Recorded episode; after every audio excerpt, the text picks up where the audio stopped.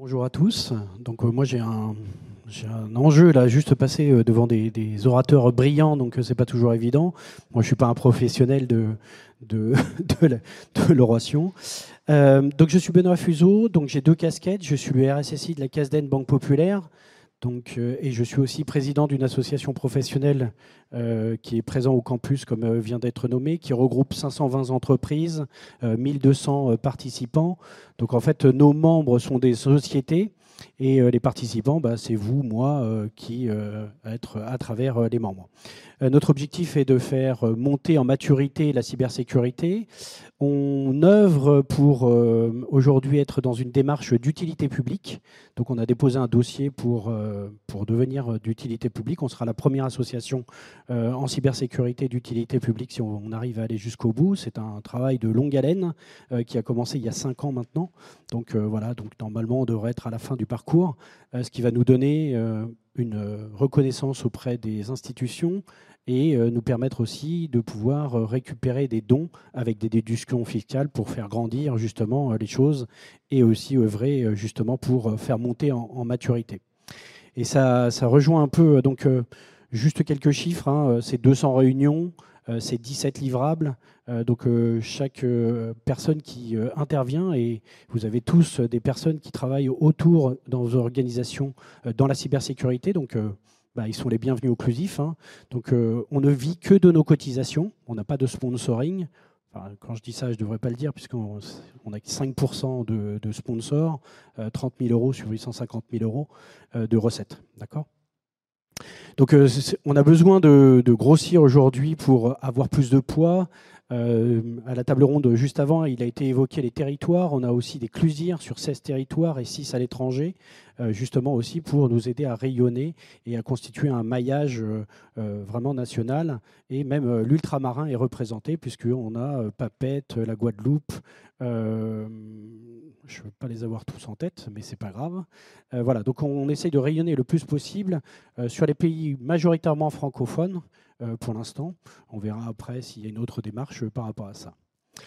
Euh, voilà un petit peu l'occlusif. On a quatre grosses conférences, dont une qui est très connue, qui s'appelle Panocrime, euh, qui a lieu au mois de janvier, qui reprend des sources ouvertes et qui sont commentées par des professionnels.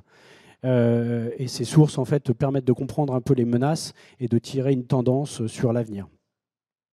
Voilà, donc on est très présent sur l'écosystème au campus cyber, euh, justement pour participer et œuvrer aussi à euh, toute cette actualité et voir comment justement on peut euh, aider, accompagner, etc. J'ai bien rappelé que c'est important d'être présent dans une association professionnelle parce qu'en fait, dans notre domaine, il y a une solidarité qui existe dans peu de domaines. C'est important de le rappeler quand vous avez un incident de cybersécurité dans votre organisation et quelle que soit sa taille. Euh, régulièrement, en fait, il y a des gens qui vous appellent ou qui prennent contact avec vous pour vous accompagner, vous aider, vous permettre d'avoir de la main d'œuvre, etc. Euh, par rapport à ça. Mais je vais en revenir à, mon, à mon, sujet. Euh, j'ai voulu aujourd'hui vous parler des indicateurs cyber sur le middle management. Pourquoi? C'est parce que euh, j'accompagne une thésarde donc au sein de la CASDEN. On a un contrat en donc, euh, qui permet d'accompagner une chercheuse sur justement euh, la recherche. Le constat, c'est que souvent on manque de choses académiques dans notre domaine pour vérifier en fait ce que l'on dit, ça a vraiment une vérité par rapport à ça. Aujourd'hui, vous avez entendu sur la table ronde précédente tout ce qui est indicateur, on parle de la cybersécurité, mais on voit que les, les, comportements ont du mal à changer. Euh, euh, je crois qu'elle était, est députée ou, sénatrice, enfin je ne sais pas. Euh, elle était députée, voilà, merci. la personne, elle partait du phishing. on fait quasiment dans les grands groupes tous des exercices de phishing et on voit que le taux n'est jamais à zéro. D'accord Il y a toujours des gens qui cliquent sur ces choses-là. Et donc, il est important maintenant de travailler sur le changement du comportement. Si je vous prends individuellement, les uns derrière les autres, je suis sûr que vous savez ce que c'est un mail de phishing. Vous savez le détecter parce que vous êtes concentré, parce que vous êtes à un moment précis, etc. Par contre, si dans la vie de tous les jours, bah, euh, et surtout avec euh, nos super appareils qui sont les téléphones, ça c'est magique pour le phishing parce que vous êtes dans la rue, vous n'êtes pas concentré et donc du coup vous avez tendance à cliquer bien plus facilement. Donc voilà, donc aujourd'hui, il y a plein de choses qui se passent sur la cyber. En plus, on a un, monde où on a une communauté qui est très forte, donc on se parle beaucoup. Et donc, ces indicateurs cyber, on fait des super tableaux de bord, mais on a du mal en fait à parler et se faire comprendre. Euh, donc le clusif aussi, on œuvre aussi pour la vulgarisation.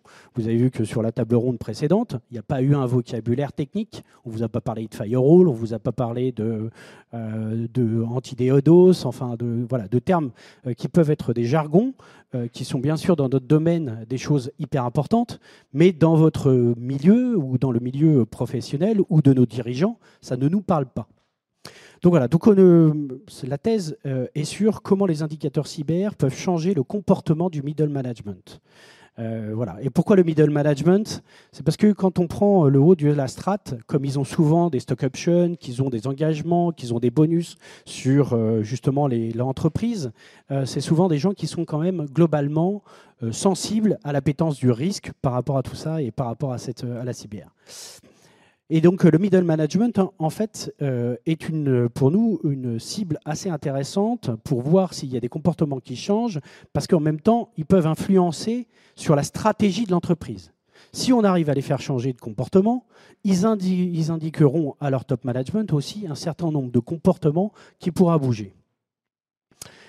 Qu'est-ce qui nous a inspiré euh, précédemment, en fait euh, C'est le cyberscore, justement. On parlait tout à l'heure de la députée parlait du, cyberscore. Euh, je vous avoue que moi, j'ai du mal à percevoir comment on va le présenter au grand public, ce cyberscore, parce que on a eu des débats avec les parlementaires. Hein. moi, je suis aussi dans plusieurs associations pour échanger aussi avec les parlementaires. Et pour moi, je vois euh, plusieurs euh, difficultés euh, par rapport à ça. C'est que quand on note quelque chose qui est visible, bah, ça peut énerver certains.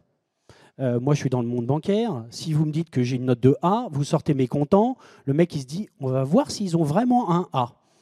Voilà. Et si vous mettez pas, si vous n'avez pas une note de A, ça veut dire que, comme les règles sont transparentes, ça veut dire que bah, vous avez certaines lacunes et donc les personnes malveillantes ont aussi un certain nombre d'informations.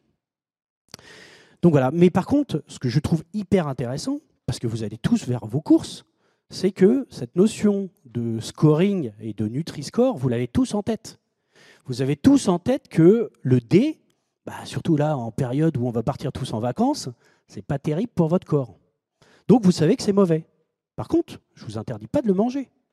D'accord? Donc vous savez que c'est pas très bon pour la santé, mais par contre, vous savez que prenez un risque peut-être d'avoir, si vous mangez trop de D, eh bien la tendance est bien de faire monter aussi pour éviter que les gens prennent du D, mais plutôt s'orientent vers le A ou le B. Donc je me suis dit, et donc euh, c'est comme ça qu'on a un peu orienté les choses sur, euh, sur cette thèse, c'est se dire justement, on a un artefact qui est très intéressant, puisque marketingement, il représente quelque chose que l'on a tous dans notre vie au quotidien. Donc voilà, donc euh, on est en train d'expérimenter quelque chose donc au sein euh, de la CASDEN et en fait l'idée c'est en fait de le et pourquoi j'interviens au nom d'Occlusif, c'est parce qu'en fait je voudrais que ces travaux académiques ensuite soient repris parce que il y a quelque chose qui m'intéresse beaucoup, c'est l'ego. D'accord? Vous, savez que tout le monde aime se comparer, on adore les scores en ce moment, etc. Et donc se comparer entre une entreprise et une autre. Et donc l'idée, ça serait de reprendre en fait euh, ce cyberscore ou peut-être lui trouver un autre nom si la loi aboutit. Il faudra peut-être trouver un autre nom pour que euh, ça soit euh, complètement interne. Oui, parce que ce que je ne vous ai pas dit, c'est que ça, ce n'est pas l'objectif de le communiquer à l'extérieur. C'est vraiment le communiquer en interne à nos dirigeants, aux chefs d'entreprise, etc., ou euh, aux chefs de projet, enfin au métier, pour qu'ils le prennent plus, justement, et qu'ils comprennent plus cette appétence au risque. C'est ça l'objectif en fait, hein. c'est que justement les gens qui ne parlent pas, enfin qui n'ont pas justement notre jargon euh, cyber comprennent en fait et une appétence au risque. Euh, il y avait une conférence la dernière fois avec euh, le vice-président de Havas qui faisait une remarque qui m'a semblé très intelligente, c'est que en fait quand on ne comprend pas un risque, en fait on ne l'accepte pas. Et aujourd'hui, je pense qu'on a cette difficulté, c'est qu'en fait, on reste encore dans des métiers qui sont très techniques, et donc cette appétence au, risque, et tout le monde en parle, hein. enfin, je veux dire, moi le premier, euh, voilà, mais c'est pas pour ça que vous allez changer vos comportements, c'est pas pour ça que, comme vous le comprenez pas, ou que vous dites, ah, c'est tellement technique, on va le mettre de côté. Inconsciemment, souvent, c'est le cas. Et donc, du coup, c'est vraiment ça qui, m'a animé en, faisant justement, ces, en poussant ces travaux de recherche, c'est justement de voir s'il y avait vraiment cette appétence par rapport au risque et ces changements de comportement par rapport au risque. Donc, en fait, on a pris trois choses qui sont extrêmement simples pour calculer cet artefact et qui restent internes à l'organisation dans un premier temps. Euh, après, on verra comment ça évolue, mais l'idée, c'était bien d'initier quelque chose et d'amener surtout des changements. Donc le premier, euh, le premier euh, composante, c'est la vulnérabilité. On fait tous du patch management, donc la correction de, de, choses malveillantes ou de, de, correction de failles de sécurité. Donc, est-ce qu'on met bien à jour nos systèmes d'information et surtout cette application en particulier qu'on aura bien identifiée? On parlait de cartographie. Je défie aujourd'hui beaucoup d'entreprises à me, présenter la cartographie exhaustive de tous les risques cyber. Moi, je n'en rencontre pas souvent, donc c'est un vieux pieux. Euh, c'est comme les CMDB. Euh, régulièrement, on me dit ouais, moi j'ai une CMDB. Donc une CMDB, c'est là où on a tous les composants qui se connectent à notre infrastructure. Euh, la maintenir à jour, surtout avec les évolutions technologiques aujourd'hui où il y a des machines qui se créent toutes les trois minutes et qui disparaissent toutes les trois minutes. Euh, l'avoir à jour et savoir ce qui se connecte sur notre réseau, c'est un vrai défi. Donc voilà, donc la première euh, chose, c'était donc le patch management. La deuxième chose, encore un concept très simple, c'est l'obsolescence. Donc l'obsolescence, c'est un système d'exploitation ou euh, un système de, programmation qui n'est plus à jour. Donc c'est encore une fois, ça c'est pas compliqué à expliquer à nos dirigeants ou aux chefs de projet ou à toute l'entreprise, en tout cas, ce que c'est l'obsolescence. Et le troisième point, ce qui nous semble intéressant, c'est la revue d'habilitation. Qui a le droit de se connecter à l'application ou pas? Euh, Parce que ça aussi, souvent, bah, c'est des choses qui ne sont pas forcément faites et maîtrisées. Euh, c'est pareil, hein, on voit euh, que toutes les attaques aujourd'hui s'attaquent à ce qu'on appelle l'Active Directory. Donc quand vous vous connectez, vous mettez tous votre login et votre mot de passe. Et donc c'est cet actif qui conserve toutes les attaques ont un objectif, c'est de prendre le contrôle de cette Active Directory, donc de voir qui a accès à notre système d'information, et donc du coup l'identité a une importance. Et l'identité aussi dans les applications a une grande importance. Avec donc ces trois, euh, euh, ces trois euh, grands thèmes, entre guillemets, on va composer notre cyberscore. Donc en fait, pour avoir l'adhésion de tout le monde, on embarque à la fois les directions, on embarque les chefs de projet, on embarque la DSI, on embarque euh, la sécurité opérationnelle, on embarque la SSI, pour justement que tout le monde soit d'accord avec le calcul et en toute transparence, pour pas qu'il y ait de dire ah bah oui mais toi tu as fait exprès, machin bidule, etc. Et donc on est en train de, bâtir justement euh, ce modèle euh, et c'est là où on est en train de, trouver ce qui nous semble le plus pertinent et le plus, euh, le plus simple. Et donc, ça va nous donner justement cette lettre. Et on espère justement jouer euh, en comité de direction sur l'ego de nos dirigeants, puisque quand je montrerai que 4 ou 5 applications sur les 10 qui sont les plus critiques pour l'établissement, ben, s'il y a des vulnérabilités ou si elles ont des notes de D, ben, ça va bien provoquer des réactions. Et quand on est dirigeant dans une entreprise, euh, on n'a pas que le risque cyber, il y a plein d'autres risques. Et donc, ce qui nous semblait important, c'est de pouvoir justement matérialiser ce risque cyber, euh, cette appétence au risque, parce qu'une entreprise doit prendre des risques. Mais elle doit les prendre de façon éclairée. Si je dis aux dirigeants, vous avez 3000 vulnérabilités, vous avez zéro revue d'habilitation et vous avez 20% euh, de votre système qui est, obsolète, bah ça, ça ne parle pas beaucoup. quoi. Alors que si je dis votre application a une note de D, bah, le mec, il pense tout de suite Nutri-Score et il se dit Ah, bah oui, il y a peut-être un problème sur mon application. Et donc, on se dit qu'il va y avoir peut-être un changement de comportement. Et c'est ça qu'on voudrait tester, euh, justement, et mettre en, avant par rapport à ça. Et ce que j'espère, c'est qu'il y a un des dirigeants euh, du COMEX qui va me faire monter ma note, passer de D par exemple à B, parce que les critères ne sont pas très complexes. Et là, en fait, les autres, ils vont venir me voir obligatoirement en me disant Ouais, il faut qu'on travaille ensemble. Alors que d'habitude, quand on est RSSI, on carre toujours après le métier pour leur dire Là, il faut que tu corriges, là, il faut que tu fasses ça, etc. Alors que là, je vais essayer d'inverser la vapeur pour que justement les gens viennent me rechercher par rapport à ça. Quoi. Voilà.